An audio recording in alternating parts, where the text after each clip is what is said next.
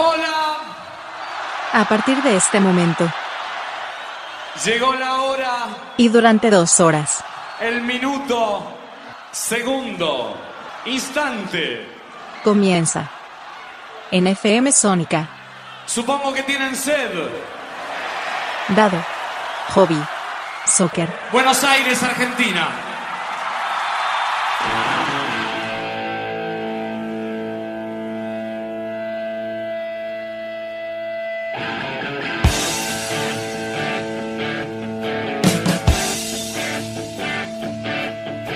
Tengan todos ustedes muy buenas jornadas. ¿Cómo les va? ¿Cómo andan? ¿Todo bien? Espero que estén todos muy bien. Espero que hayan pasado una semana excelente.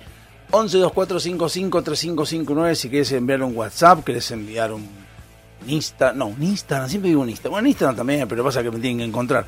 Pasa que no estoy. En LPD Radio pueden buscarme en las puertas del Lirio, pueden buscarme en FM Sónica. Para la gente de Sónica, ¿qué tal? Hola, ¿cómo les va?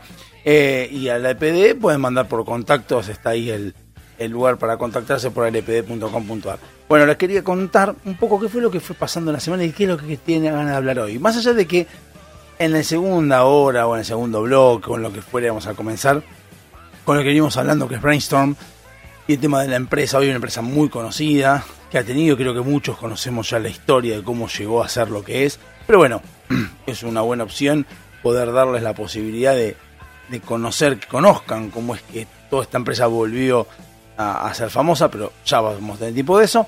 Quiero hablar un poquito porque también incluso recién hace minutos estuve tiktokeando, estuve mirando algo en TikTok y me encontré con ciertas cosas que me relacionaron con otras, de gente que declaró, de un Milay declarando, de gente que de- eh, criticando, de gente andando con un caño, eh, también relacionado con eh, eventos, o mejor dicho, con trámites que tuve que hacer a nivel eh, estatal, digamos, no respecto a mí, o sea, ni siquiera forma parte de mí, no me estoy quejando de mí, sino que me puse como tercera persona, los tuve que ah, realizar y me puse como tercera persona para, para poder este, realizarlos y, eh, y forma parte de la gente pasiva.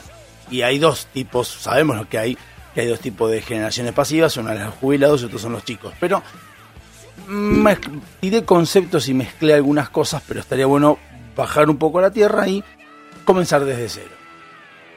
Eh, entonces, lo que vamos a hablar, un poquito lo que tengo ganas de, transmitir o dar pensamiento, es con respecto al liberalismo, o al menos a lo que se identifica como liberalismo.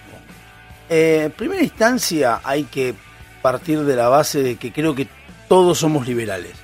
O sea, todos somos liberales en el concepto en se- per se, como se dice, en el concepto en sí de lo que es el cimiento del liberalismo. Todos somos liberales porque creo que todos tenemos una de las una de las patas importantes que tiene el liberalismo que es cada uno pretende hacerse cargo de sus cosas, pretende poder hacer lo que uno quiera, poder ser libre de hacer lo que uno quiera, eso es básicamente uno de los pilares del liberalismo, o sea, poder hacer lo que uno tenga ganas de hacer, no necesariamente tiene que ser algo que te obliguen a hacer o que alguien te lo haga por vos. Bien, no creo que sean muchas personas, las hay obviamente, que prefieran que alguien los mantenga o que alguien los, a cambio de otra cosa, haga las cosas por uno.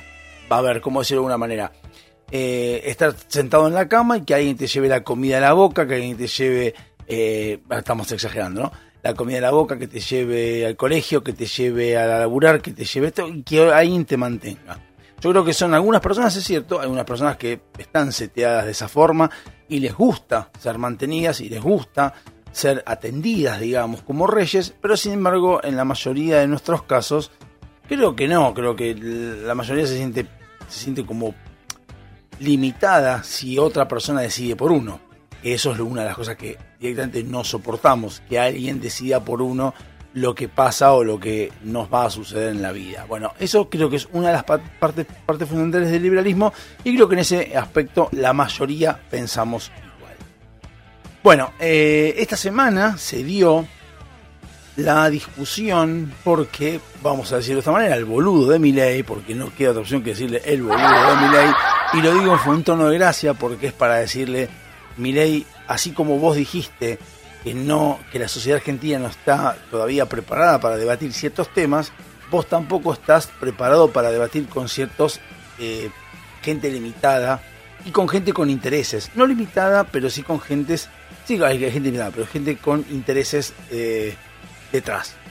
O sea, cuando hablas con Dugan, yo lo veo a Echevarne, lo veo a, a Esper, lo veo a Milei incluso. Vas hablando con Dugan, hay gente con la cual llega un momento en el cual vos tenés que decir, mira, hay gente con la cual no puedo discutir, no voy a discutir, no voy a debatir, porque directamente no tengo pruebas, tampoco tengo dudas de que Dugan le pagan para decir lo que dice. Le pagan para orientar su editorial, a Tenenbaum lo mismo, a la Nata lo mismo, a varios lo mismo. Entonces vos, si bien tenés que llevarlo de alguna forma, eh, tus pensamientos, hay que reconocer que hoy en día tenemos YouTube, tenemos Instagram, tenemos un montón de redes sociales donde uno puede transmitir lo que uno quiere como uno quiere. Están buenas algunas este, charlas o algunos canales, como por ejemplo el de Tipito Enojado, el del Presto, el de... Mm, había otro más, no me acuerdo que yo veía, que yo veo asiduamente. Uno plantea y hacen debates, por ejemplo, liberalismo contra liberalismo, liberalismo contra populismo, socialismo contra capitalismo, y ahí debaten entre personas que son, digamos, en el mismo rango que no hay intereses creados. A lo mejor sí tiene algún interés creado alguno, pero como no son poderosos los que están detrás de esta gente, es como que es un debate más ramplono, ramplona, no me acuerdo cómo me la dijo Alfonsín, que dijo ramplón, más ramplón, más de, de, cabotaje. Entonces, una gente discute de esta manera. Si vos vas a hablar con la nata, vos sabés que la nata tiene detrás, por más que la nata no lo diga, y es cierto que puede ser que la nata sea independiente, pero la nata trabaja en un lugar que es Clarín y que Clarín tiene su entidad y que no va a permitir que, por ejemplo, la nata rompa mucho las pelotas con cosas que, lo afectan a Clarín directamente de sus intereses. Eso es, obvio que es lo que tiene que entender la gente en primera instancia. La gente tiene que entender, creo yo, de que los medios de comunicación, lamentablemente, porque la naturaleza humana es así, no, no son independientes en el 100%. Salvo aquellos, por ejemplo, mi caso, ¿Y por qué decir mi caso? Porque no soy el único, hay millones como yo que no tienen la difusión que quisieran tener porque tienen que pagarle a alguien para que difunda, que son los que tienen los canales, y eh, no tengo y, y, yo soy quien paga la, lo que es eh, internet o lo que sea, ah, internet también, bueno, y lo que sea el, espacio en radio. Entonces de esta manera no hay forma de eh, no entender de que Diego Gabriel con la TPZ de Alejandro con el radio, todo, no tengamos una libertad eh, er, absoluta de decir lo que queramos. Entonces ahí sí cada uno opina lo que opina, yo puedo opinar lo que quiera y no tengo forma de, eh, de que nadie me critique. O sea, que me critique sí, pero que nadie me cuarte lo que yo estoy diciendo.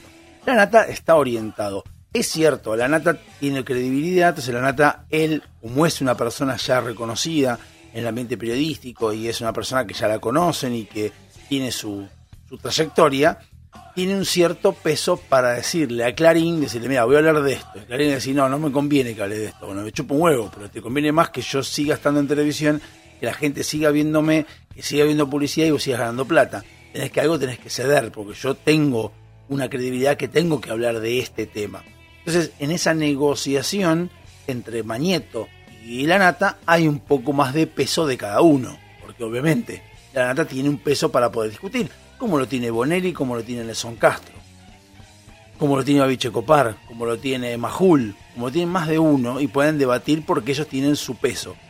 Dugan no tiene peso de nada, Dugan es una plumita en el periodismo, no pesa una mierda, entonces Dugan puede ser manipulado por C5N como quieran, porque C5N le dice, mira, Dugan, yo o te pago el sueldo de decir lo que yo digo, o si te quedas en medio rebelde de decir lo que vos querés, te echo patadas en el orto y nadie se entera porque no tenés peso. Entonces, obviamente es inexorable que todos los medios de comunicación, por lo menos que son corporaciones que trabajan en pos de la ganancia que les pueda dar comercial una publicidad o una entidad, es obvio que tiene una editorial, tiene una focalización, tiene una visión, una misión, porque es una empresa, y la idea de ellos es, eh, bueno, no sé, iba a decir, la idea de ellos es de, y no lo sé, porque cada uno tiene su visión y su misión. Clarín a lo mejor se quiere posicionar más, quiere ganarle a Radio 10, capaz que Radio 10 quiere ganarle a Clarín, capaz que por ejemplo la Nación Más le quiere ganar a TN o TN le quiere ganar a 5N. Son las discusiones que hacen y en base a esas discusiones es el objetivo real, no llevar el periodismo lisa y llanamente y crudo y objetivo. No es su intención. Vos olvídense de la intención de, de todos los canales de televisión. Lo que trae Internet a todo, a todo esto es el hecho de que uno puede decir lo que uno quiera y como el canal de cada uno es suyo, porque YouTube nos da la posibilidad, YouTube por ejemplo República Hosting en mi caso, pero YouTube nos da la posibilidad de un canal donde uno puede decir lo que uno quiera. El que va a regular qué cosas decir y qué cosas no por un tema de ética o moral, en general lo va a hacer YouTube. Pero uno puede decir lo que uno quiere, si uno quiere decir sin, sin pisar ese tipo de derechos, ese tipo de, ética moral sin decir nada, yo puedo decir esto me parece bien y nadie me va a sacar de YouTube, porque tengo esa posibilidad, tengo esa libertad de decir lo que yo quiera.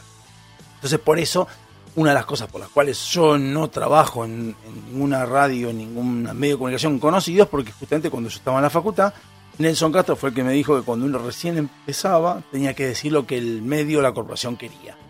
Y yo no tengo ganas de eso, yo quiero decir lo que a mí se me canta el culo, decir culo cuando yo quiera, ponerlo en internet, ponerlo en, la radio y que la gente escuche culo. Como yo quiero que escuche, punto.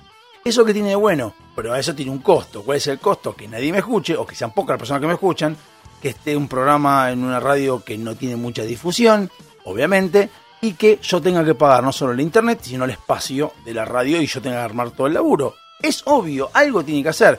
La nata se sienta, llega, tiene su café, tiene sus cigarrillos, de lo que se le canta el culo, puede fumar dentro de la radio, algo que los demás probablemente no, pero eso lo da el peso de su trayectoria.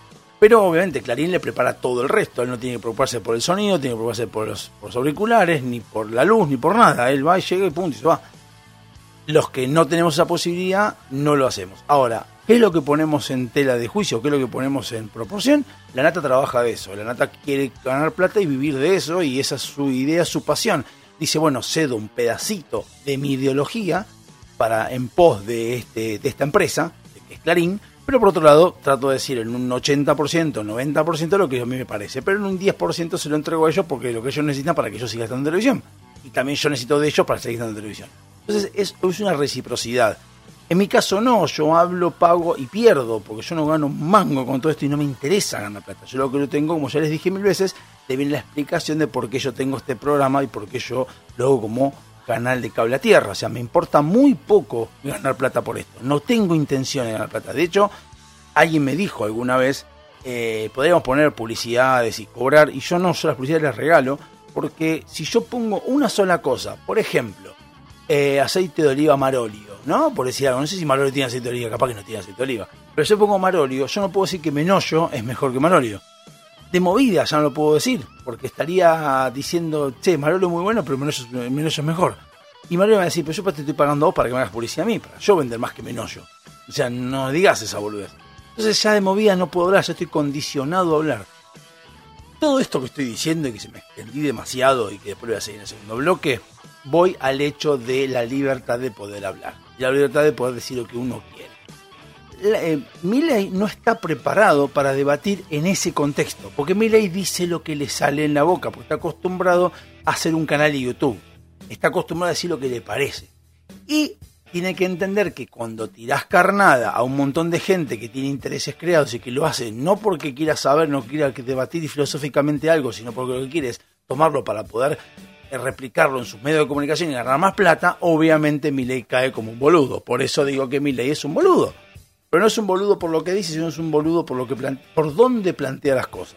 Si yo tuviera Milei acá adelante, yo le preguntaría lo mismo, tal vez, y hablaríamos a nivel filosófico. Y este programa no duraría dos horas, sino capaz que cinco o seis horas de un solo tema. Por eso a veces me cuesta lo tanto. Vamos en un tema y después voy a continuar con lo que estaba diciendo. Les voy a contar qué fue lo que me pasó en la semana y con respecto a lo Nos vemos en un rato. Hasta luego.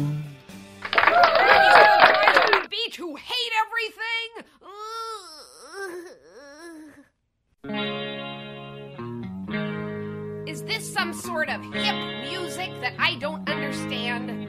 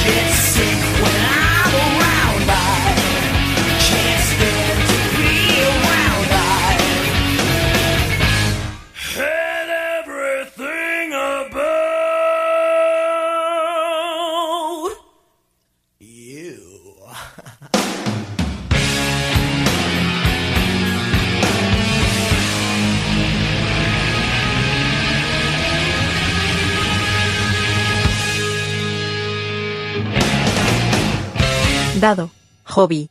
Soccer. Versión. FM Sónica.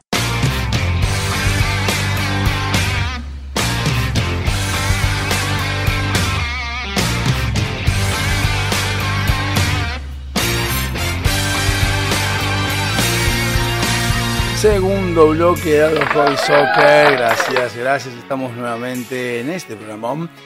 Bueno, entonces, hablando de lo que decíamos antes, eh, Milei no está preparado. Milei lo que dijo esta semana pasada o la anterior, no me acuerdo qué fue esta semana, que lo que dijo fue que eh, él no estaba de acuerdo con la venta de niños.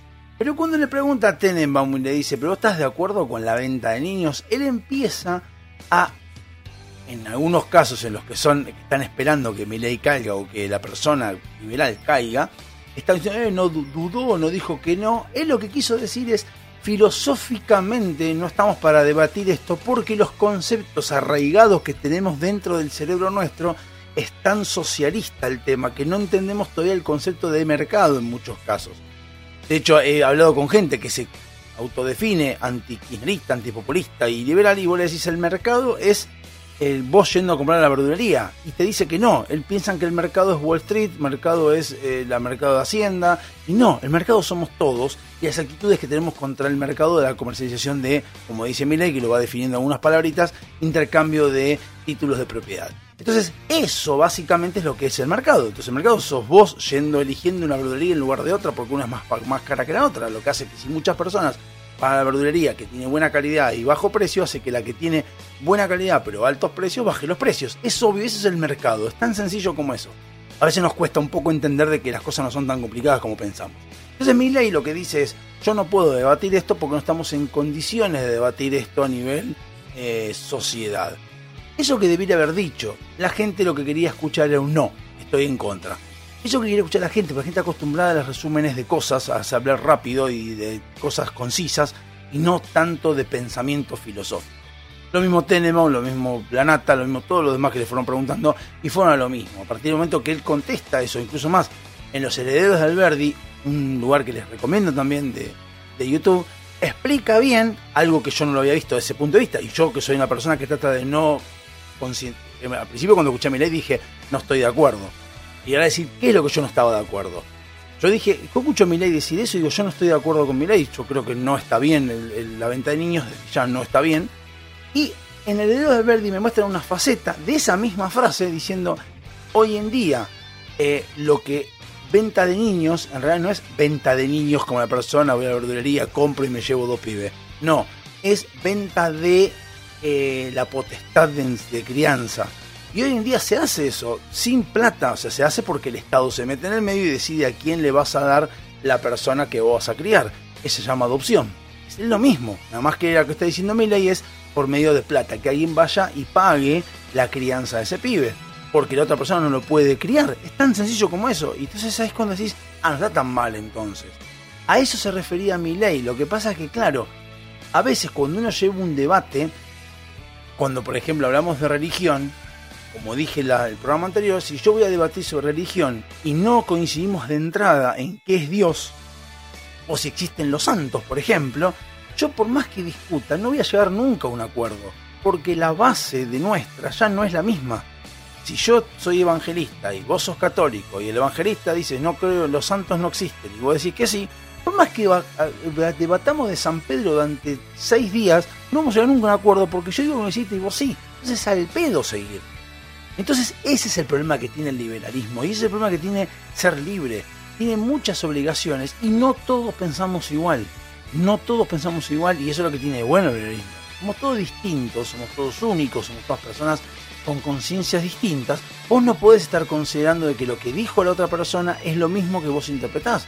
Cuando le preguntan a mi ley, repito, ¿estás de acuerdo con la venta de niños? Y él dice que no, o dice, o no, o no responde, el que, el que interpreta y define como que está mal lo que dice, como si fuera una verdad universal, es el que preguntó. No le repregunta, a ver, che, interpretemos qué querés decir, a ver, ¿por qué estás diciendo eso? Te voy a dejar hablar, te doy tiempo para que des tu explicación. Si la persona dice, por ejemplo, ¿estás de acuerdo con el robo de bebés? Y yo te voy a decir, no, no estoy de acuerdo. No, perdón, robo de bebé no, porque el robo está mal. ¿Estás estás de acuerdo con la apropiación de bebés? Yo te voy a decir que no, de movida. Todos contentos y felices, muy bien, bravo, bravo. Ahora yo te pregunto, si una persona, do- dos personas, una persona va hacia un lugar donde hay un accidente de tránsito o lo que fuere, o conoce que hay dos padres que están drogándose todo el tiempo, todo el tiempo drogándose, todo el tiempo drogándose, y hay un bebé que no come, que se caga, que la está sufriendo mal porque los padres no le dan ni cinco de bola. Vos vas a la justicia, tratás de, de, de interceder, la justicia no da cinco bola y decís que el pibe sigue sufriendo. Si vos te lo llevás y lo llevás y le das una crianza como corresponde, ¿está mal? Vas a decir, no, tuviste una actitud muy noble. Eso es apropiación de bebé también. ¿Cuál es la diferencia? Lo que vos estás considerando es que la apropiación de bebés es encerrar a una persona, una persona en contra de su voluntad, que es está capacitada para que una persona y vos te lo robás al bebé. Eso está mal. Nadie dice que no porque está mal robar. Pero ese es el tema que se está pla- planteando. La otra persona hace en su cabeza un escenario que tal vez no es el mismo que está contestando la persona interlocutada. Entonces, hay que entender cómo funcionan las cosas. Tenemos que empezar a abrirnos un poco como sociedad y no ir a lo que decía al principio, que otro te arme el pensamiento, que otro te arme lo que vos tenés que pensar. Ser libre, como digo siempre, y en este programa lo planteo, no es pura y exclusivamente hacer lo que uno quiere o hacer lo que uno respetar las reglas y votar. No es eso solo, es un montón de deberes más y más difíciles y más complicados que hacer lo que uno quiere sin joder a otro. Están deberes, derechos, entender, interpretar a cada uno para no llegar a discusiones, ver lo que hizo la otra persona, conocer a la otra persona y decir, che, ¿por qué llegaste a esta situación? ¿Y por qué estás pensando lo que estás pensando? Entender de manera muy racional de que no existe la verdad universal, cada uno tiene su verdad, cada uno tiene su realidad, existe la realidad y después está la opinión de cada uno sobre lo que otro, lo que otro pasa. Muchos, muchos de nosotros, la mayoría decimos, no llegás a conocer ni siquiera a tu pareja en todo el transcurso que vos estás con ella o con él. Excelente, entonces, ¿con qué derecho vos sos capaz de juzgar a otra persona por algo que dijo o hizo en un fragmento corto de su vida? No hay manera, porque entender por qué se llegó a eso. Incluso más, pudo haber llegado a eso fomentado por la equivocación, impulsado por haberse equivocado, o tal vez no se equivocó simplemente. Entonces vos no podés juzgar y darle a la persona un parámetro de cómo es simplemente porque hizo algo que no te gustó. A ver, a eso voy. Entonces, cuando el Tenenbaum le pregunta a Milei, esa, le hace esa pregunta, es obviamente tendenciosa para que Milei contestara algo que después lo pudieran levantar todos y criticarlo. Es obvio. Eh, Milei contestó como si no entendiera esa parte. O mejor dicho, no la entendió o la hizo eso, no lo sabemos, pero la alargó. Lo mismo, y obviamente, Majul, por ejemplo, después de haber escuchado y ya porque tenemos por ahí le preguntan, Milei contesta rápido y uno se puede equivocar, lo que fuera. Pero ya Majul, analizándolo, no puede volver a preguntar la misma boludez. Porque si preguntas la misma boludez, tenés que decir, che, vos dijiste esto.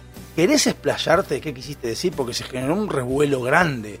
Entonces, ¿querés darte más tiempo? Porque tenemos, tal vez no te dejó el tiempo suficiente para hablar y vos necesitabas más tiempo. Explícate. Entonces hay que se explique. Pero Majul le vuelve a preguntar lo mismo. Y le dice lo que tiene que contestar. Le dice, no, pero estás de acuerdo. Entonces Milei dándose cuenta que había dicho cagada, dice, no, yo estoy en contra. Tendrías que haber dicho eso. ¿Por qué tiene que decir lo que Majul quiere? ¿Por qué tiene que decir? A ver, incluso más, ni Majul ni Tenenbaum deberían haberle preguntado a una persona que dice que está en contra del aborto porque es cercenar los derechos de la persona que está en el vientre. Entonces, ¿de qué manera cabeza racional, que es el problema por el cual Mirai no debería haber contestado, porque hay que hacer un límite racional de con quién debatís y con quién no, ¿de qué manera racional puedes entender que una persona que concibe de que no se deben vulnerar los derechos de, un tercero, ni siquiera en un aborto, ni siquiera en nada, ni en, ni en dejarnos con barbijo, vas a pensar de que esa persona está diciendo, sí, no, la venta de bebé está bien, que lo que estás haciendo es agarrando los derechos de la persona, niño, lo que fuere, agarrar y dárselo a otro, porque sí, porque a vos se te canta. No, no está bien, desde ya no está bien. Obvio que va a estar en contra.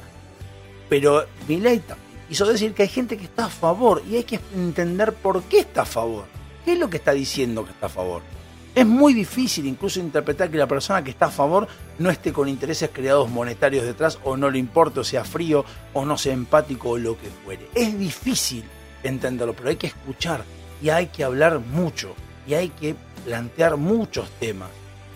O sea, vos, X, quien decís yo estoy en contra de la venta de bebés, si yo te digo venta de bebé o venta de seres humanos, eh, estamos en contra, sí. Ahora, estamos en contra de venta de seres humanos contra su voluntad, ponele al mayor de edad. Hay gente que, por ejemplo, quiere ser, quiere ser eh, prostituta porque quiere serlo, no porque tenga ganas de, porque tenga, ni siquiera tenga monetarios. Tengo una chica en TikTok que ella dice, yo soy puta y vive en Nueva York, está con plata. Y ella dice, a mí la paso bien, me gusta garchar con todo el mundo y soy puta. ¿Cuál es el problema?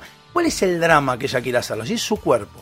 Y ahí lo mismo digo con respecto a, a lo que me parece obviamente icónico el tema de la venta de órganos y me pone muy, muy loco escuchar cómo los pañuelos verdes o las que son eh, pro aborto, que yo, dicen que es una aberración lo de venta de, un riñón.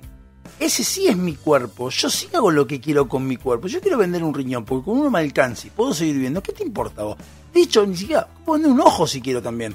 ¿Por qué? Porque me importa más salvar el ojo, la visión de una persona. Supongamos, tengo una persona que siga, mi hijo es ciego. Y me dice, mira, yo no puedo eh, salvar los dos ojos, pero yo, si sacas un ojo, yo puedo hacer de que tu hijo pueda ver por lo menos con un ojo. Yo me lo saco el ojo, ¿qué me importa a mí lo que digan los demás? No me interesa lo que digan los demás. Entonces, pero es mi cuerpo, yo decido. Ahí sí es 100% yo. Entonces, el concepto filosófico del cual dijo Milley es lógico. Atenti. Hay mucha gente que también dijo, eh, pero si uno pone eso, hay gente que porque no tiene para comer va a ir a vender un, órgano. Bueno, sí, pero no es el problema del venta de órganos la persona que no come. Hay que ver por qué no come. ¿Por qué se llegó a eso de que no come?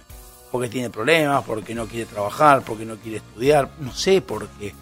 hay que ver porque es, no es una, un debate, no tiene una sola arista, tiene miles de aristas, las cuales tenés que frenar o tenés que consensuar con cada uno que estás debatiendo. Entonces, entender por qué la persona quiere vender un, órgano es un tema de él. Ahora, ¿por qué lo hace? Bueno, para haber tráfico de órganos en negro. Bueno, ese es un tema aparte, eso es otra cosa. Es un tema de mercado en negro que no importa si se. o, o ilegal, mercado ilegal, no negro. Mercado ilegal que ya no importa mucho el concepto de venta de órganos. Está mal la venta ilegal de órganos, como de personas, como de perros, como de gatos, como de tortugas. Está mal, si es ilegal, está mal. Está en contra de la ley. No me importa a mí de venta de qué es. Lo importa es que se vende ilegal. ¿Estamos de acuerdo? Entonces, el tema filosófico, el cual plantea mi ley, y eso es lo que hablo yo de libertarismo, de liberalismo y demás, no es algo que tiene que ser cerrado un paquete. No es eh, el liberalismo es como Linux y el populismo, peronismo, radicalismo es como Windows. Es algo enlatado del cual vos no podés salir. El liberalismo es, hay un montón de distribuciones de liberalismo, hay un montón de pensamiento del liberalismo, pero todos parten de la misma base, que es ser libres, respetar al prójimo, con los tres puntos que dice mi ley. Derecho a la vida, derecho a la propiedad privada y el respeto y respecto al proyecto de vida ajeno. Punto, eso es todo, no hay más que eso, no se pide más que eso. De partir de ahí los debates son miles, de un montón de temas. Entonces, a veces hay que entender un poquito más cómo funciona todo el tema, cómo funciona el mundo y cómo debiéramos ser mentalmente. Son, a veces yo veo que este país está tan cerrado mentalmente, pero tan cerrado mentalmente que encima el argentino es de opinólogo y es eh, dogmático. Se dice como yo, se hace como yo digo y punto. Es así y punto. El mate se toma amargo, si no, no existe, no es mate, por ejemplo. Y vos decís, sí, pues en joda. Eh, pero muchos dicen, Maradona es un boludo. No, Maradona. ¿Por qué? Somos así nosotros, por eso estamos como estamos.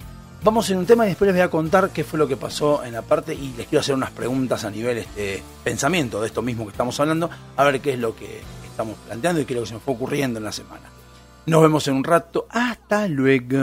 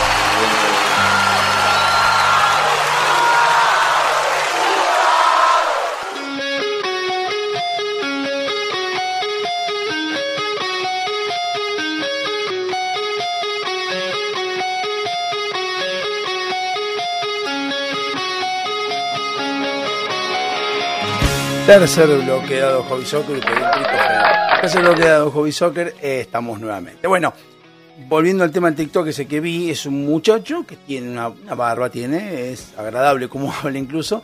Tiene un canal que se llama, o al menos su perfil, se llama No creo en tu Dios. Y él planteaba lo siguiente, dice, le quiero hacer una pregunta a los Provida. Yo me considero Provida, yo, Diego, me considero Provida. Dice, le, considero, le quiero una pregunta a nivel Provida. Eh, están de acuerdo con los nacimientos, en contra del aborto, ponele, pero decía que hay un, llama un- una organización, se llama Unchained, no me acuerdo qué, que lo que hacía, lo que hace es combatir el matrimonio entre con menores de edad, ¿no? Que 240.000 casamientos hubo con gente menor de edad y, un montón de cosas. Bueno, a ver, mi estimado Barbita. Y termina preguntando y dice, pero ustedes, ustedes son pro vida o son pro parto? Y ahí, en esto es lo que quiero plantear. Acá es donde viene el primer, una de las primeras aristas grandes en, una- en un debate. Yo soy pro vida, planteándolo desde el punto de vista de que soy quien defiende la vida, quien defiende que me parece excelente que la ciencia avance para que la longevidad sea mayor, para que, no sé, para que tengamos mejor bienestar, para que podamos nacer, para que podamos vivir, para que podamos curarnos, me parece excelente. Me parece mal tomar el... eh, perdón, estoy en contra del aborto, pero no puntualmente porque el aborto pueda dar riesgo a la, a la madre lo que fuere. No, estoy en contra del aborto porque estás decidiendo sobre un cuerpo o una persona que no sos vos. Que sea chiquito, que no hable, que no pueda expresarse, que no pueda llorar, que no hacer lo que quiera, no significa que no es un ser humano. Punto. Me importa un carajo.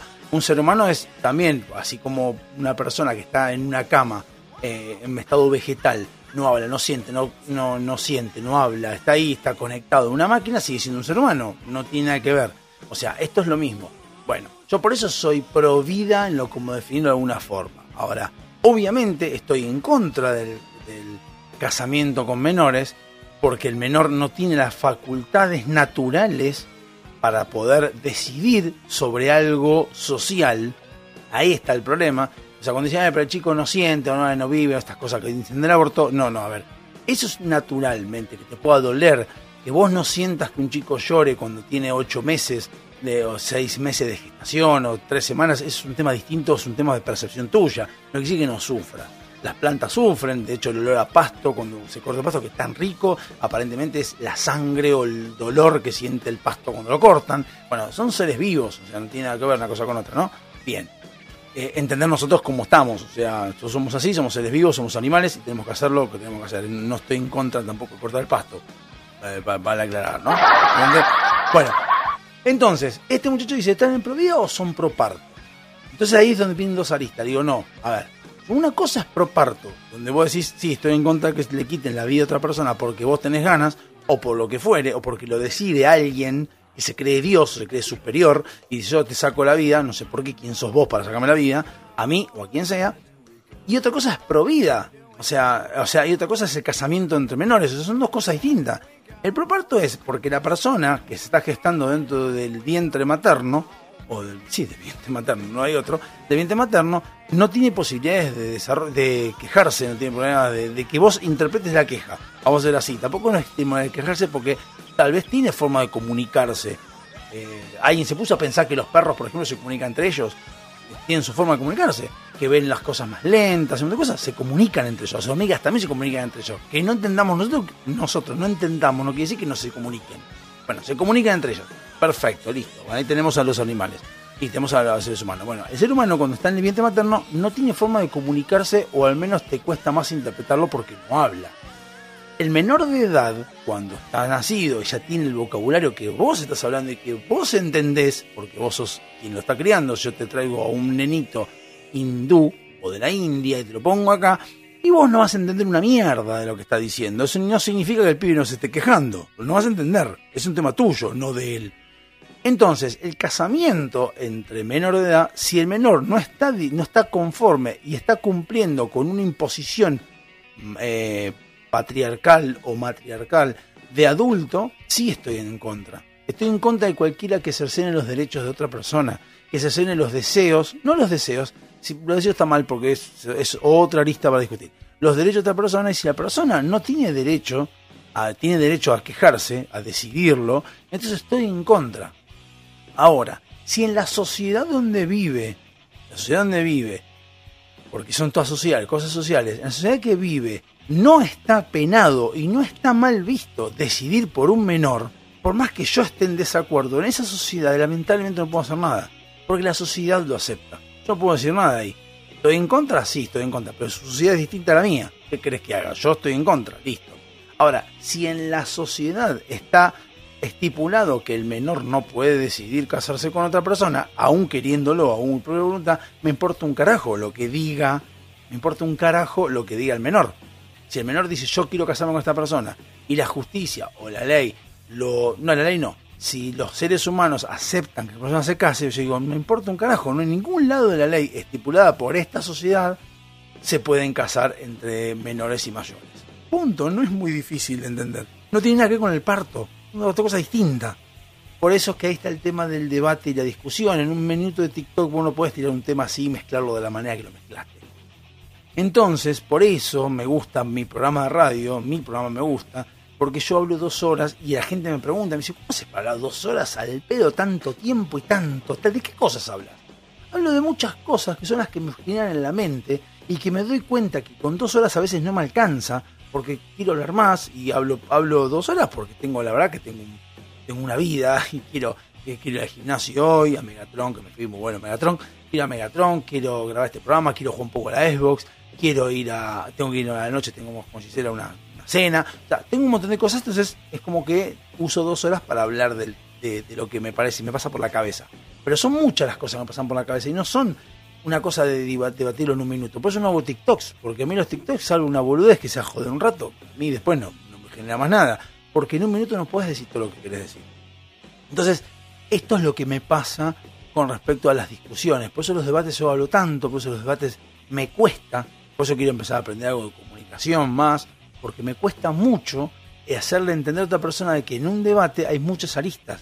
Y si vos me decís una frase, la cual fuere, yo te saco dos o tres palabras de esa misma frase y estamos debatiendo 10 minutos por cada una de las palabras que saqué. Porque no, no, la interpretación es difícil. Y a cada vez me doy cuenta que la gente, en Argentina, al menos la pandemia y mucho, nos afectó mucho a los chicos, a los grandes también, la interpretación. O sea, interpretar nos cuesta muchísimo. Nos muchísimo interpretar, muchísimo entender lo que están diciendo, entender que detrás de lo que le dice una persona no hay siempre transparencia. Si lo que no hay en Argentina justamente es mucha transparencia, la gente habla, la gente escucha y la gente repite. Y como el teléfono descompuesto que jugábamos cuando éramos chicos, había 10 personas, en las cuales la primera decía algo y la décima decía nada que ver con lo que dijo la primera. ¿Por qué? Porque va pasando de oreja en oreja en un transcurso de un minuto, menos minuto. O bueno, un poco más de minutos, pero por ahí eran 2, 3 minutos. Pero entre que pasaran las 10 personas lo que estaba diciendo, entonces esos 10 minutos, esos 2 minutos, imagínate que el primero dijo una cosa y el décimo dijo otra, Imagínate que puede llegar a pasar si vos escuchás algo, vos interpretás lo que vos querés, si pudiste interpretar, y repetís según tu punto de vista lo que escuchaste en televisión.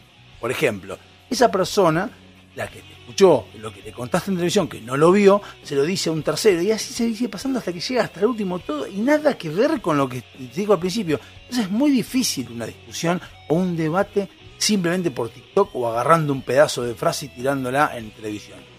Mi Dios, mi Dios, que es Internet, llegó para darnos la posibilidad de que cuando tenés una duda busques e investigues qué carajo es lo que quisieron decir, si pues, te suelen interpretar lo que quisiste decir. Y a veces que escuchás a una persona, dijo algo, no te lo llegó a interpretar, te lo explica otra persona de otro punto de vista, te lo explica otra persona y ahí sacas tu propia conclusión.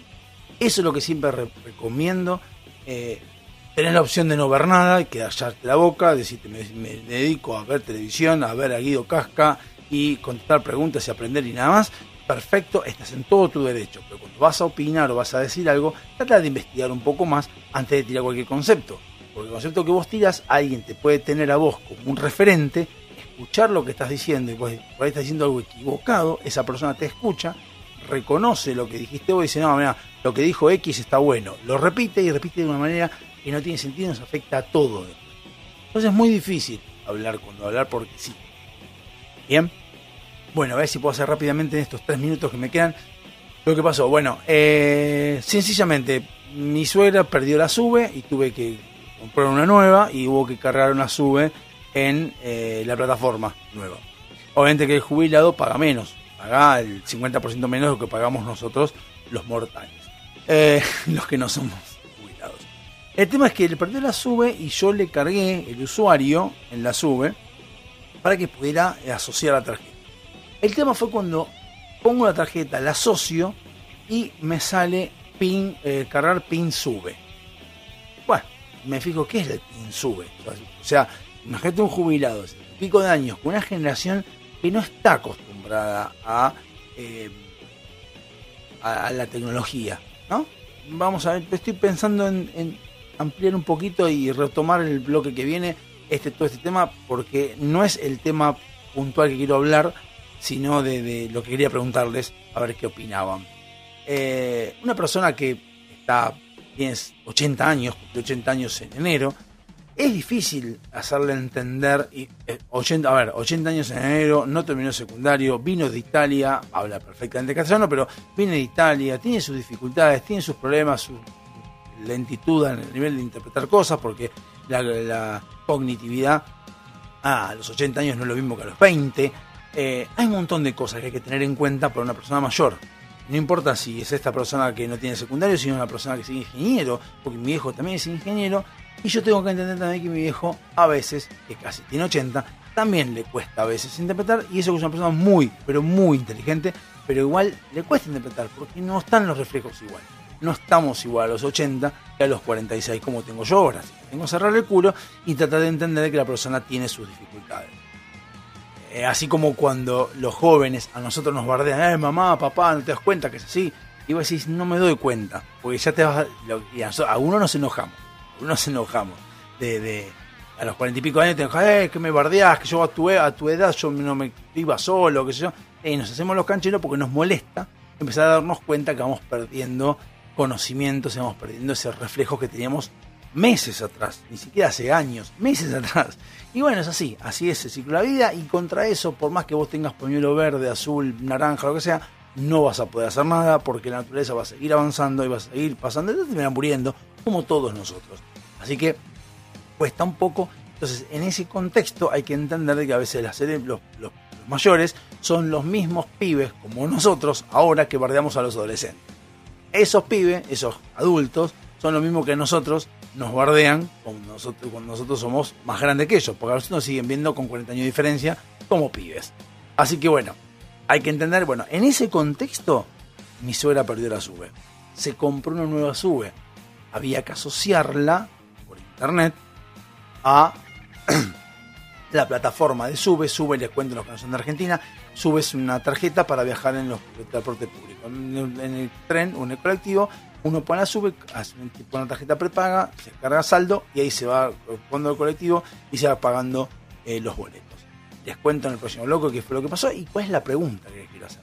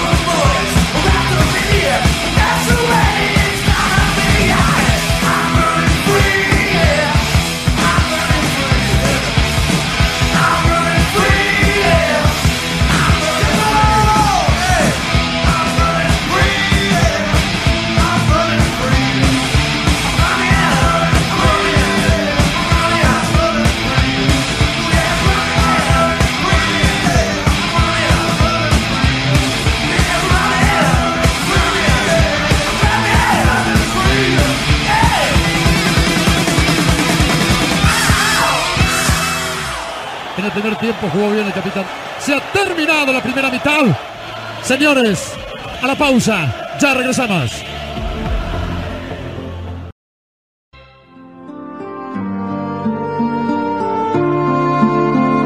Mientras tanto, aquí, en la gran ciudad, una nueva hora comienza.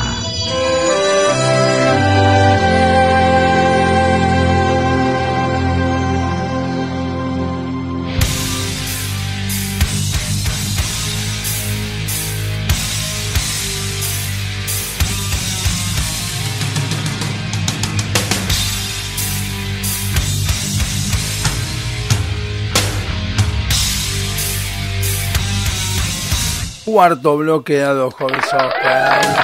De vuelta.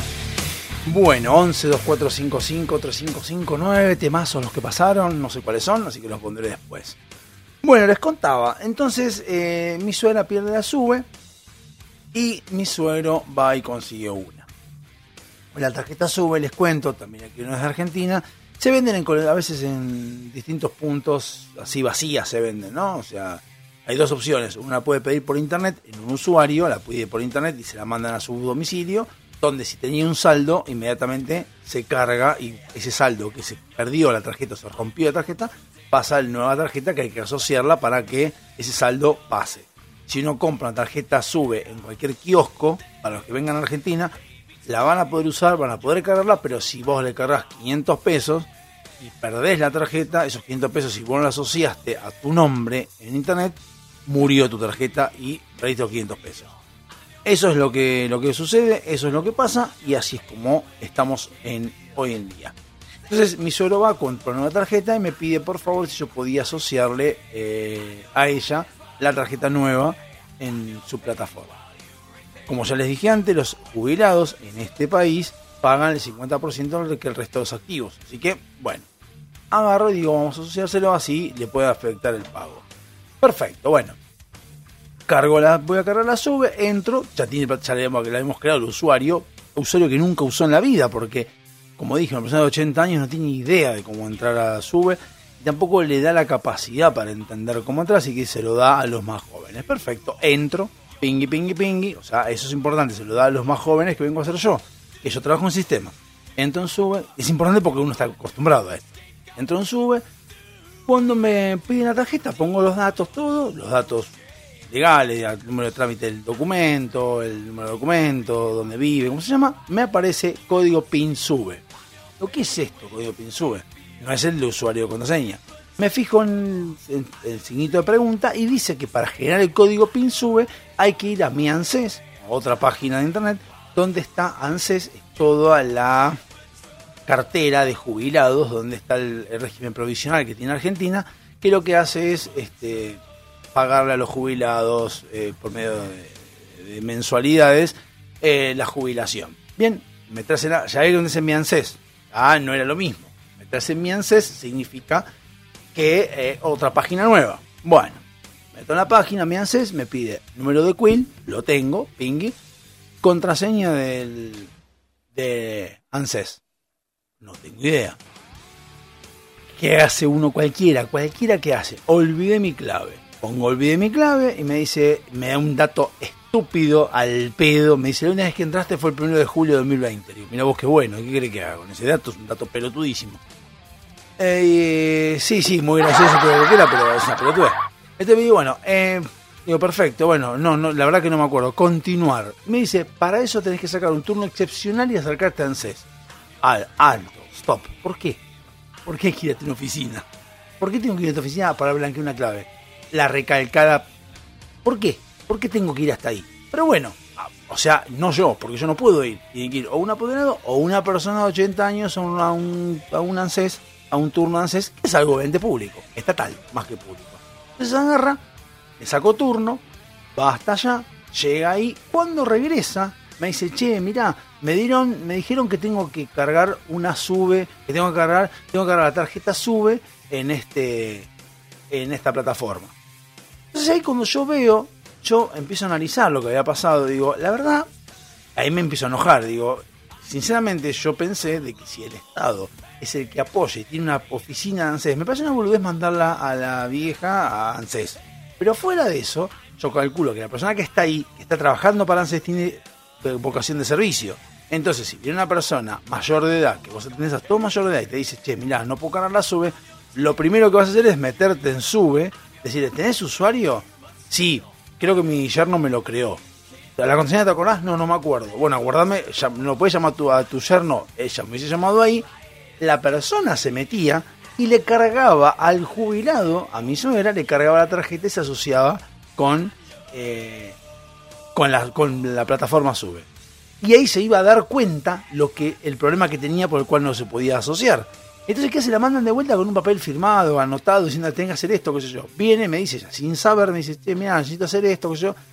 Y le digo, mire, Amalia se llama, miren, acá lo que hicieron fue sacarla de encima porque esta boludez que hicieron acá es porque se hubiese dado cuenta de que estaba siendo cagada la persona, el, el que trabajaba en ANSES, se ha dado cuenta de que esto que está haciendo es algo que no va, que ya tiene eso. Se lo hubiese preguntado.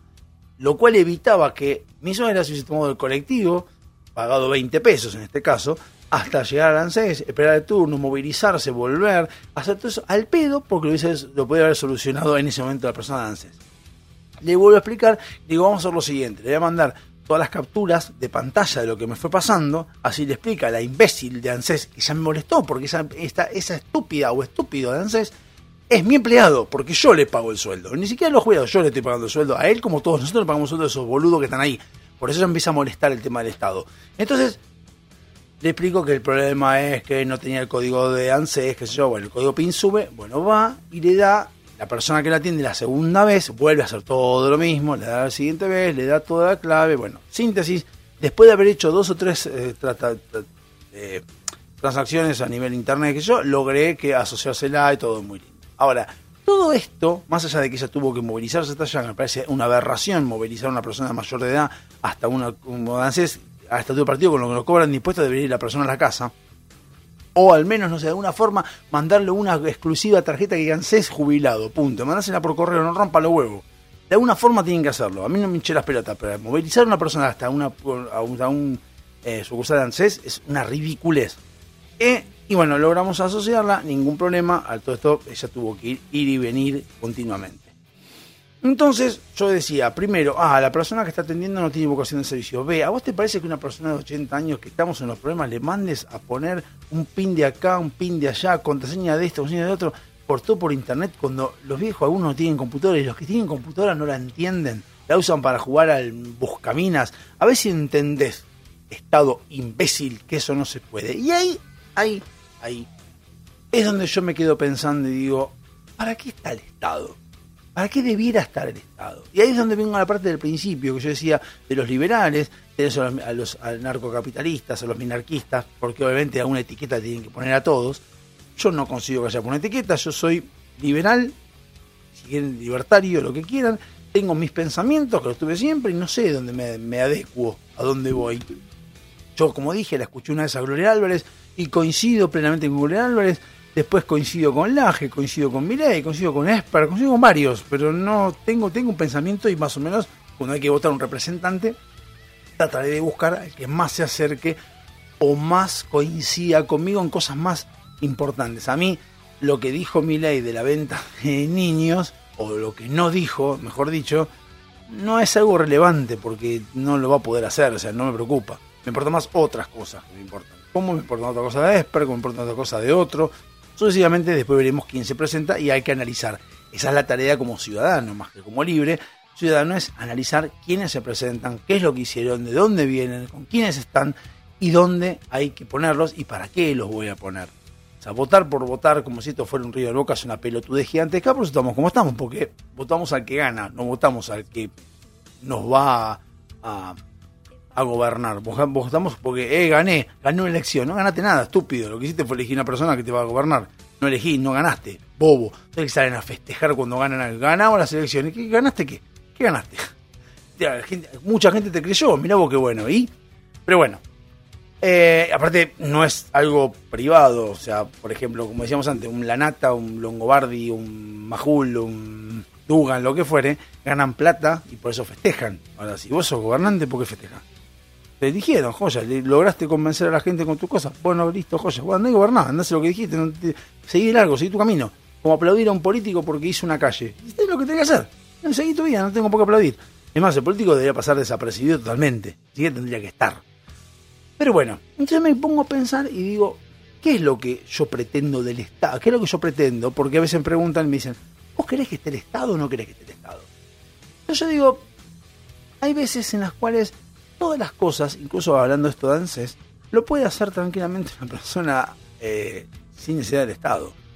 Y ahí es donde viene la primera parte de lo que dije, que muchas personas no quieren, les molesta, no les gusta eh, ser mantenidas y quieren que otra persona haga, haga las cosas por uno mismo.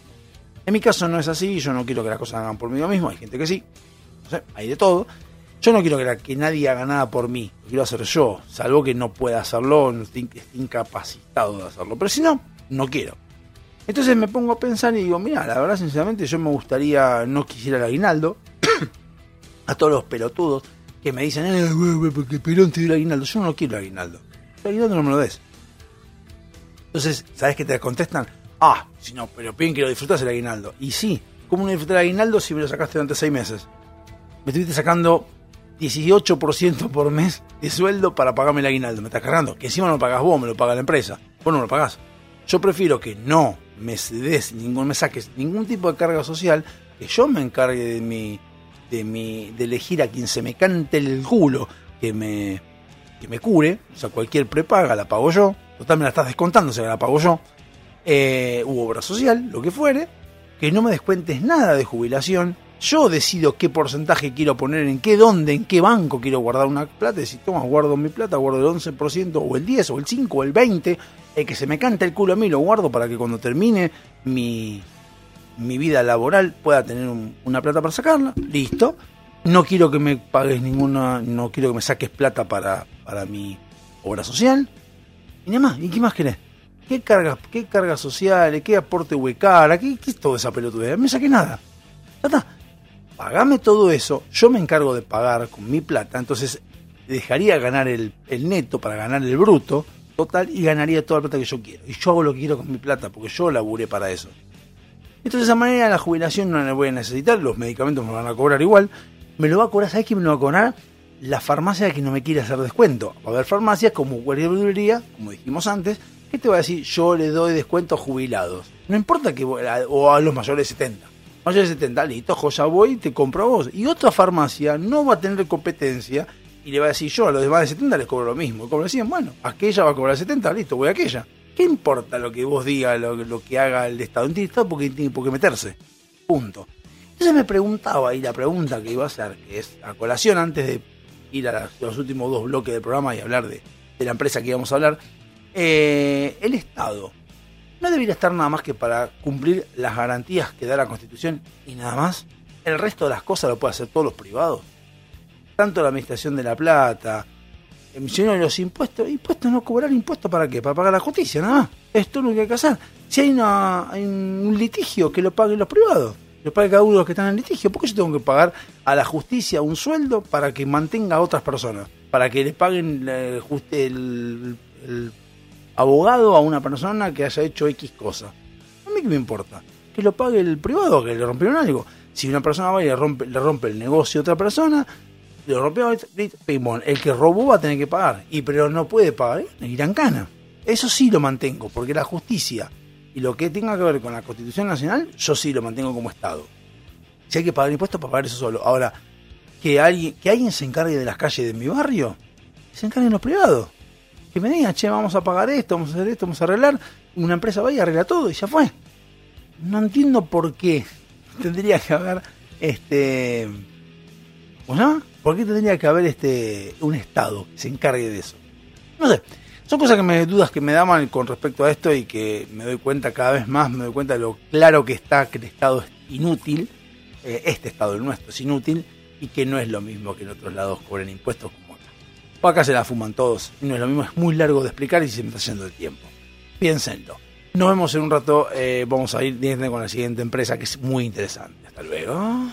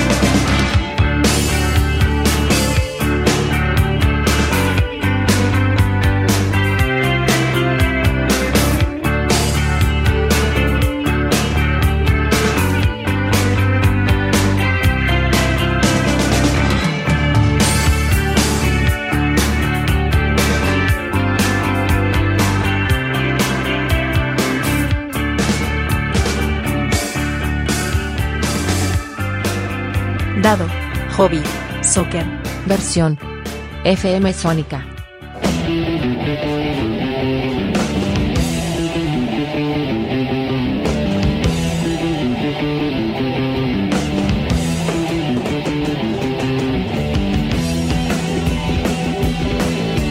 Quinto bloque de Hobby Soccer y estamos a full, estamos a full, estamos como queremos. Bueno, hoy sí, hoy fue un día de, de hablar de liberalismo, de hablar de un poquito de, de apreciaciones que tengo con respecto a, a, los, a, la- a las ideas. Incluso más, eh, yo hace un tiempito atrás hablé también eh, de pedofilia, ¿no?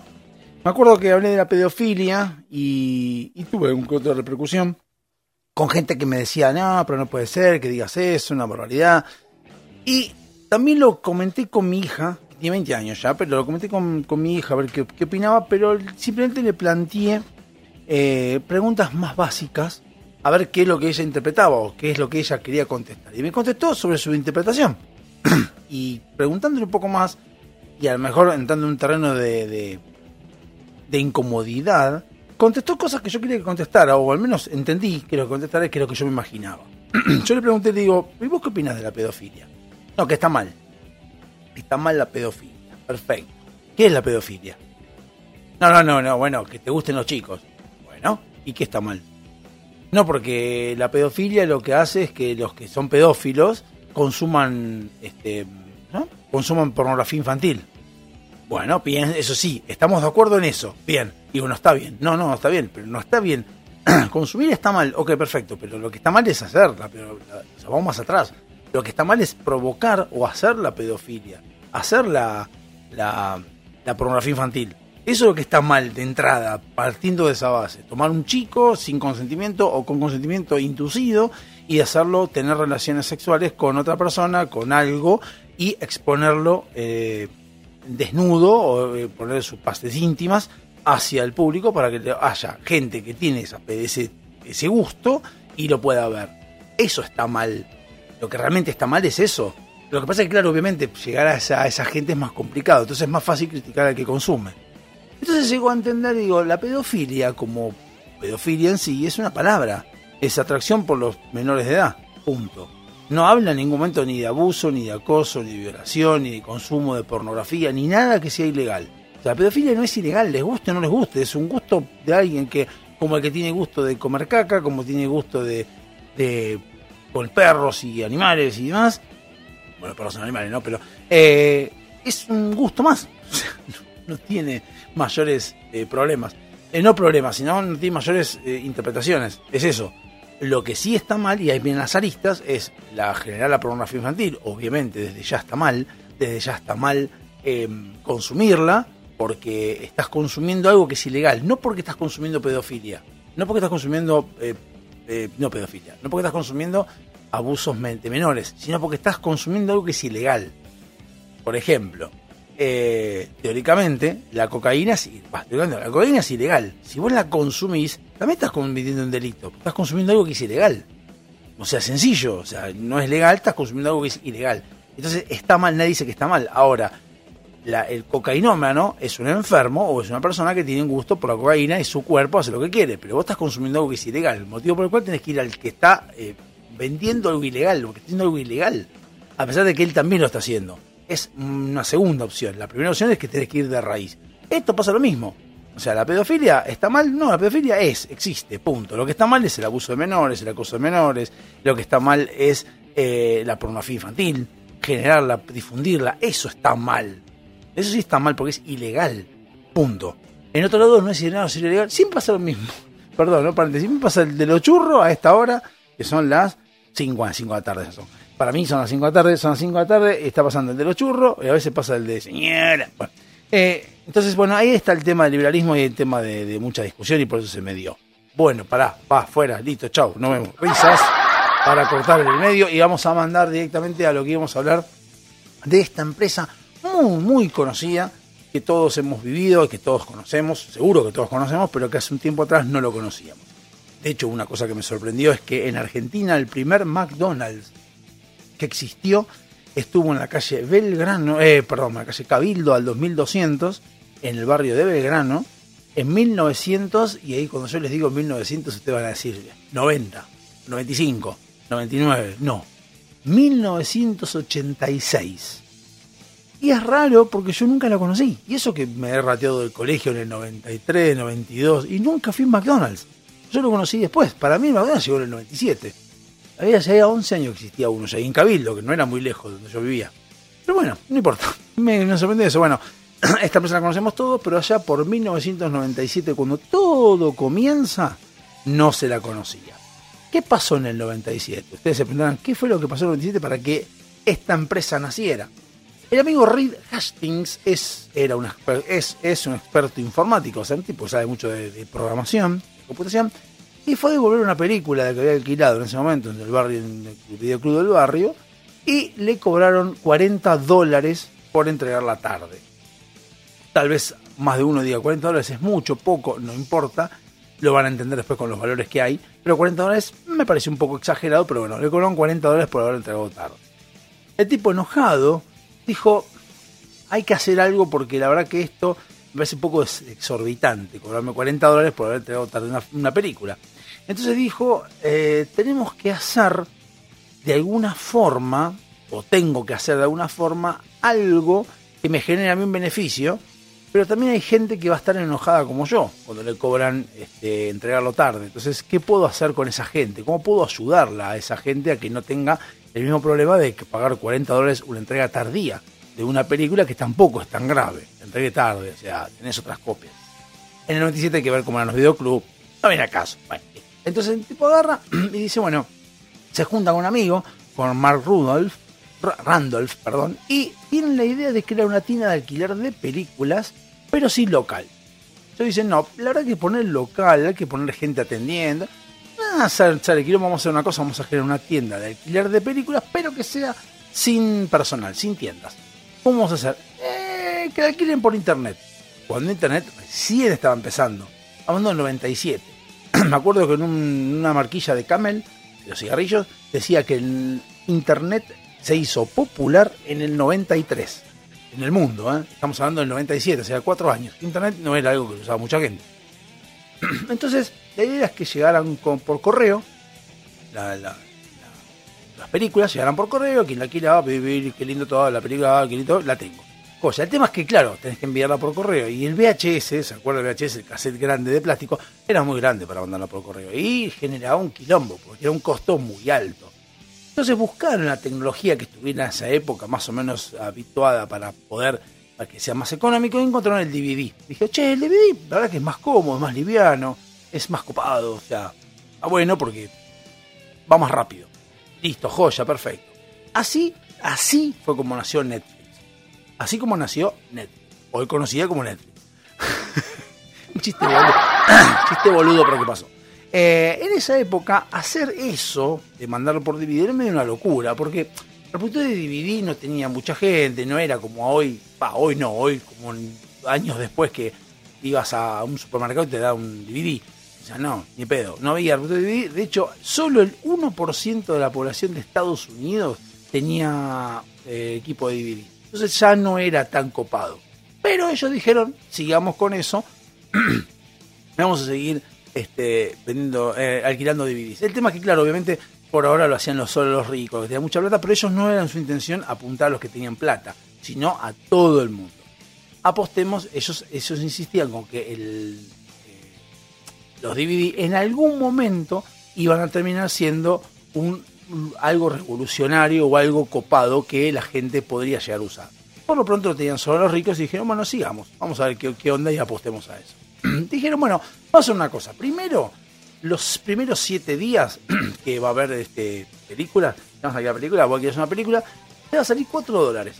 Solo 4 dólares y vas a pagar 2 dólares más por el envío. Total 6 dólares y durante 7 días tenés la película. Bueno, perfecto.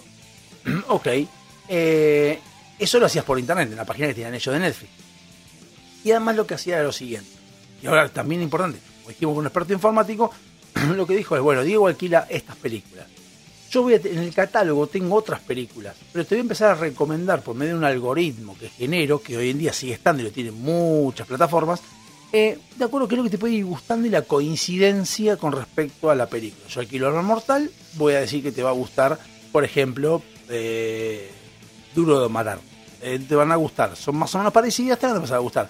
Y te pongo un porcentaje de cuánto el algoritmo dice que vos te puede llegar a esta película. Entonces, eso, claro, hace, imagínate en el 97 eso. Dije, no, no te puedo creer. ¿Cómo saben que me va a gustar esa película? Encima la alquilan y funcionaba, decían, no lo podían creer. ¿de dónde sacaron la información? En esa época no, no entendían.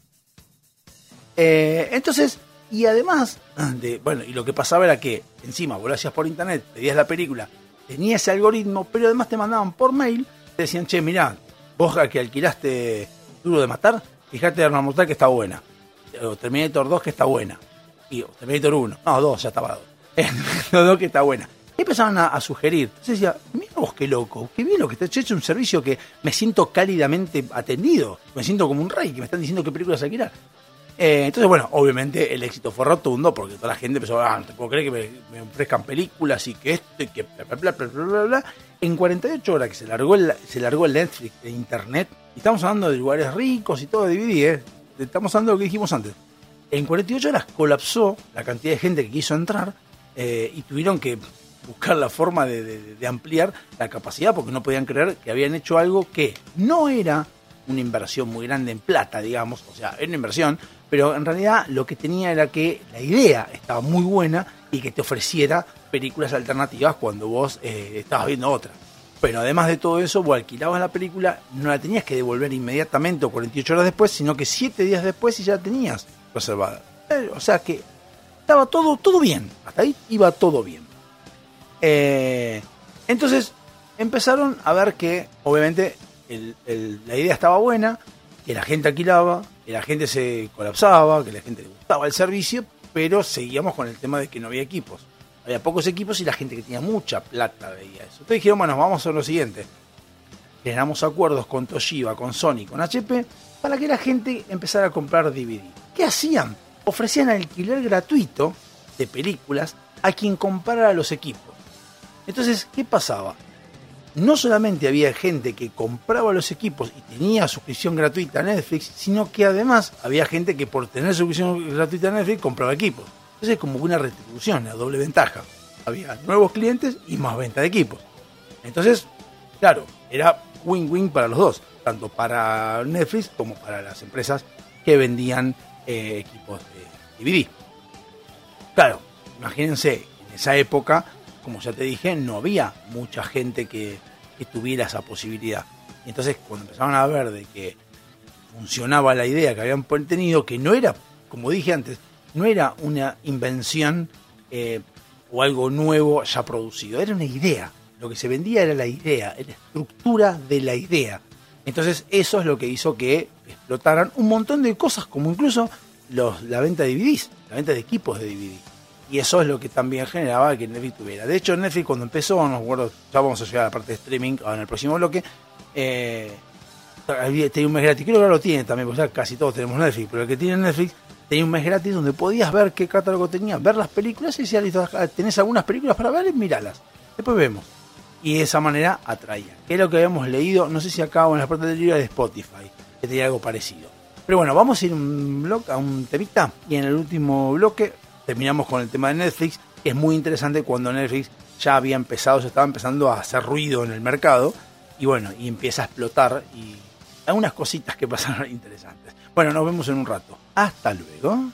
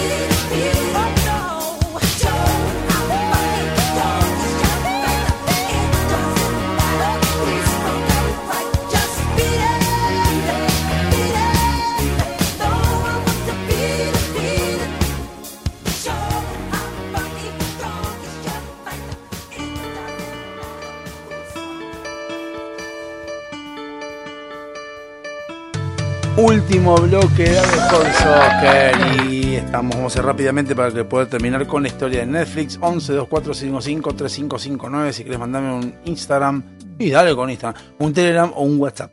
Bueno, vamos a continuar con lo que teníamos de Netflix. Habíamos dicho que Netflix había empezado a hacer el acuerdo con Toshiba, Sony y HP para vender más equipos y también tener más suscriptores. Bueno, eh, entonces dijeron, hay un temita. El tema es que está empezando a complicar el, el tema de los 4 dólares más dólares de envío de la película de 7 días. Entonces dijeron, che, la verdad que hay algo que estaría más bueno. ¿Qué? En lugar de hacer que el envío del alquiler de la película sean 4 dólares más 2, está bien, hay una persona que puede alquilar 10 películas, lo cual son 40 dólares más 20 son 60 dólares por mes. Pero hay algo que nos es más interesante. Poner una suscripción de 15 dólares mensuales y que la gente alquile las películas que quiera. Eso sí, no más de 4 por vez. O sea, vos alquilas 4 películas, las ves las 4, tenés todo el mes para verlas si querés. Esas 4, ahora si las ves en una semana, tenés otras 4 más para, para pedir, las vas pidiendo y no, no te cobro más, son 15 dólares. Bueno, vamos a probar, ¿qué onda? ¡Pum! A la mierda. ¿Para qué? Peor todavía. Peor todavía. Porque la, la gente empezó a reventar más. Porque el, tema es que vos obligabas a la persona a devolver la película. Porque vos decías, pues yo tengo 4. Yo tengo 4 en el mes. Vos pagas 15 dólares mensuales. Tengo 4 cuatro películas. Ahora total 1, 2, 3 y 4. Listo. Bueno, quiero Dudo de Matar. Bueno, devolver una de las 4. Y pero no, ahora te devuelvo. No, no. Devolveme una de las 4 y cuando devuelvas una de las 4 yo te mando una. Bueno, listo. Devolvías una, cuando devolvías una, te mandaban la otra. Entonces siempre tenías 4. Siempre tenías 4 no había manera. Podías tomarte el tiempo que vos quieras para verlas. No hacía falta que las veas todas en un solo día o en dos días. Entonces, eh, el capital en esa época de Netflix eran 5 millones de dólares. Y Hastings, viendo como, Hastings era el fundador, viendo como todo venía a la mano y que la idea venía pegando y que estaba todo lindo, dijo, che, hay un temita. Tengo miedo de que nos vengan a comprar la idea, que a una empresa grande haga lo mismo que hacemos nosotros y nos termine garcando y terminen quedándose con todo el negocio que hoy tenemos. Tengo una idea. Vamos a hablar con una empresa, empresa grande que le vamos a proponer la idea, le vamos a poner unas condiciones para asociarnos y crecemos juntos. Y fueron a Blockbuster. En esa época Blockbuster era, tenía 60.000 empleados, 8.000 tiendas solo en Estados Unidos, era el gigante de alquiler de películas. Entonces fueron, dijeron, mira, la verdad que si Netflix podemos ofrecer esta parte digital, le podemos decir a, a Blockbuster que lo que podemos hacer es lo siguiente, que ellos sigan como están hasta ahora, pero que ellos, Netflix, iba a hacerse cargo de la parte digital, iban a entregar con su formato películas alquiladas junto a Netflix y Blockbuster juntos, que Blockbuster les diera cierta financiación o respaldo, y de esa manera ellos tenían más amplitud, iban a llegar a tener más negocio, entonces de esa manera podían alquilar más porque eran sobre una página de internet que está por la zona, digamos, donde estaban ellos, pero acá era más, más a nivel mundial y Blockbuster tenía más logística. Entonces dije, bueno, nosotros mantenemos nuestro estilo, ustedes sigan con el suyo, seguimos juntos, pero nosotros la parte digital la manejamos nosotros. ¿Qué dijo John Antioco, el CEO de Blockbuster? Dijo, para, para. Vos me estás diciendo que vos lo que querés es cobrar 15 dólares mensuales para alquilar cuatro películas por mes, o cuatro películas en simultáneo, digamos, que no le vas a cobrar ningún tipo de retraso, no, ni penalidad, no. Eh, ni tampoco vas a, alquilar por, vas a cobrar por alquiler, no. Pero yo gano un montón con el tema de los retrasos, dijo John Antioco. Sí, está bien, dijo Netflix, pero esto es nuevo, y mira que tiene llegada, ¿eh? A lo que Blockbuster le dijo, ¿para qué voy a apostar algo que todavía no está tan explotado, con poca gente con DVDs y demás, contra yo que estoy a full, estoy como quiero? Me estás cargando, ni pedo. Ustedes, Netflix, van a fracasar. En 2004, Blockbuster valía 5 billones, o sea, 5 mil millones de dólares, y Netflix, como dijimos, apenas 5 millones. En 2004, pues. En 2010, Netflix valía 2,5 billones, o sea, 1.2,5, 2.500 millones de dólares, y Blockbuster cayó en bancarrota. Me tengo que reír por la soberbia de Blockbuster. Por eso Netflix igualmente al principio seguía perdiendo, ¿ah? seguía perdiendo al principio de todo, cuando empezó seguía perdiendo igual, no, no sé si perdiendo, pero no era tan redituable. Pero en 2001 vino algo que les vino muy bien. Los chinos empezaron a ver que la idea de Netflix estaba buena, empezaron a ver que el DVD estaba pegando y empezaron a, vender DVD a los pavotes ya mucho más barato. Bajaron los precios del Sony, del Toshiba, bajaron todo, pero porque se empezó a ver más competencia que lo que hablábamos antes. La competencia es fundamental. Al haber más competencia de DVDs, de equipos de DVD, había más gente que compraba DVDs y bajaban los precios, obviamente.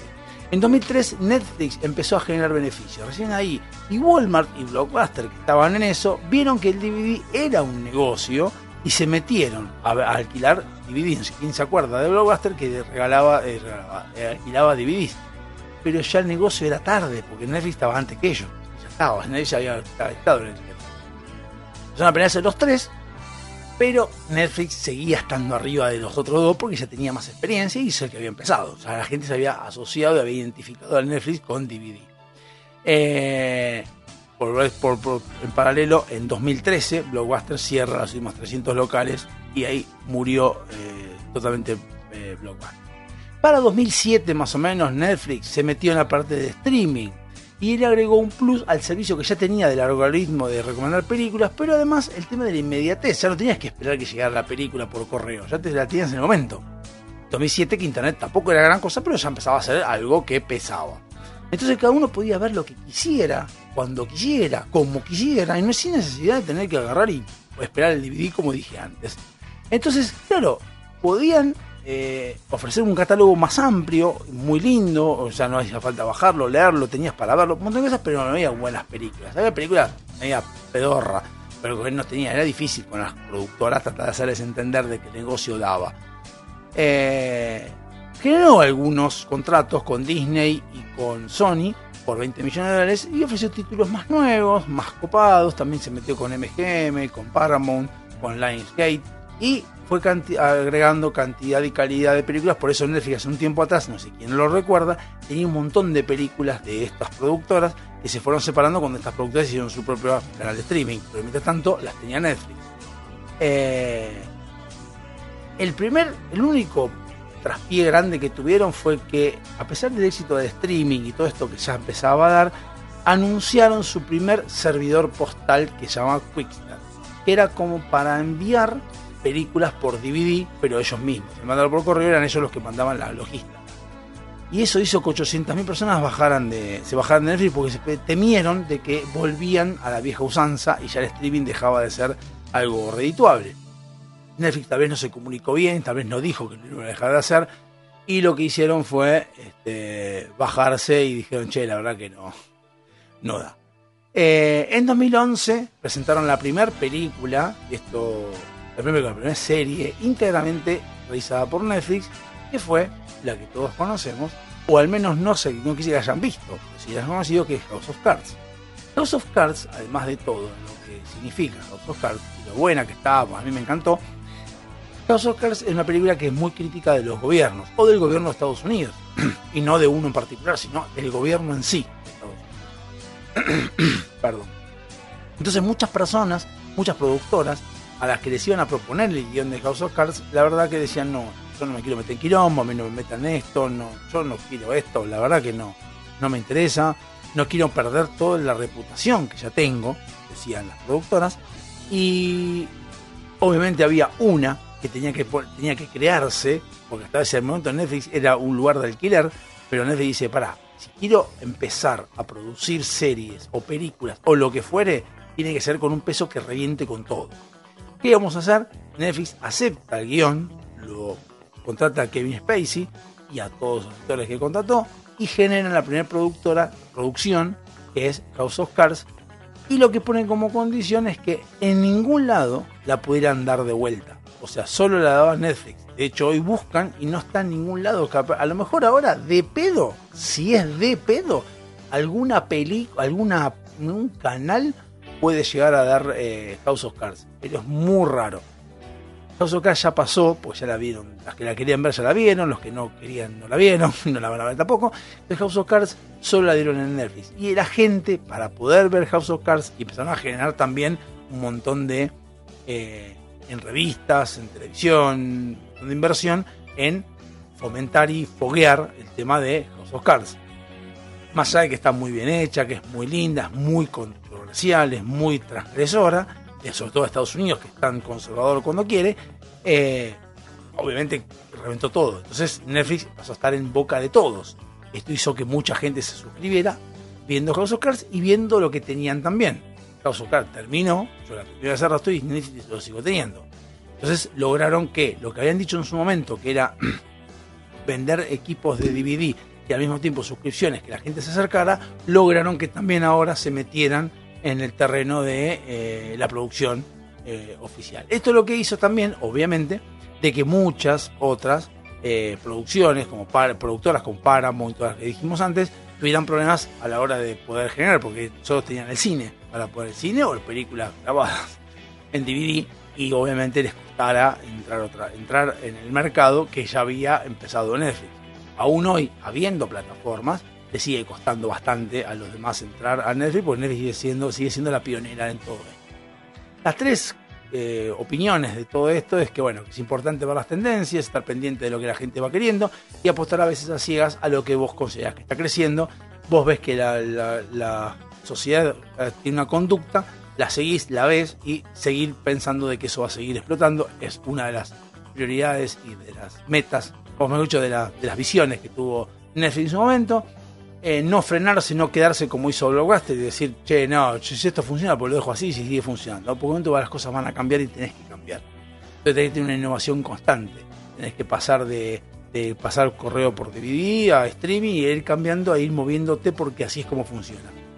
Sí es cierto, voy a decir, de que la época en el 97, en el 2000, no era lo mismo eh, eso que ahora, no había la misma movilidad, la misma dinámica social que hay hoy en día, entonces entiendo que Blockbuster allá se haya equivocado, no es que tampoco Blockbuster es un pelotudo, no, pero sí es cierto que en esa época la dinámica social era distinta y se movía todo de otra manera porque Internet todavía no era lo que es hoy en día, hoy es fácil de verlo con el diario del lunes, pero en esa época Netflix lo vio antes que todos nosotros.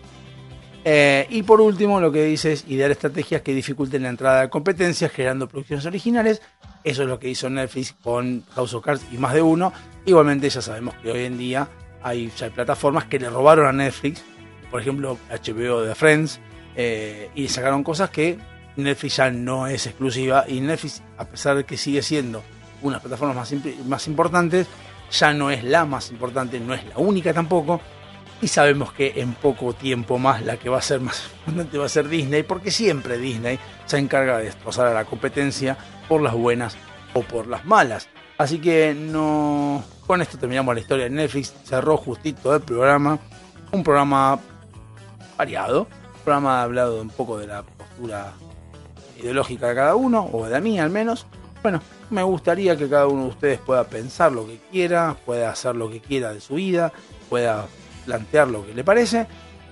Y importante, e importante es buscar siempre la libertad, buscar siempre eh, poder hacer lo que uno quiere hacer, sin joder a otro.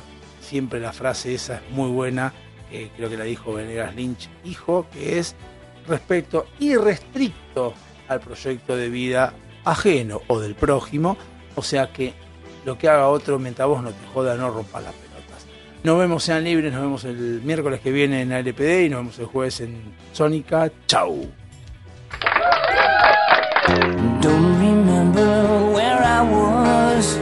I realized life was a game. More seriously, I took things.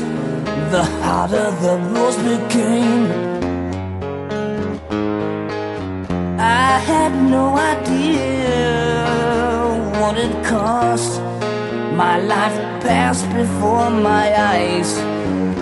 I found out how little I accomplished all my plans tonight.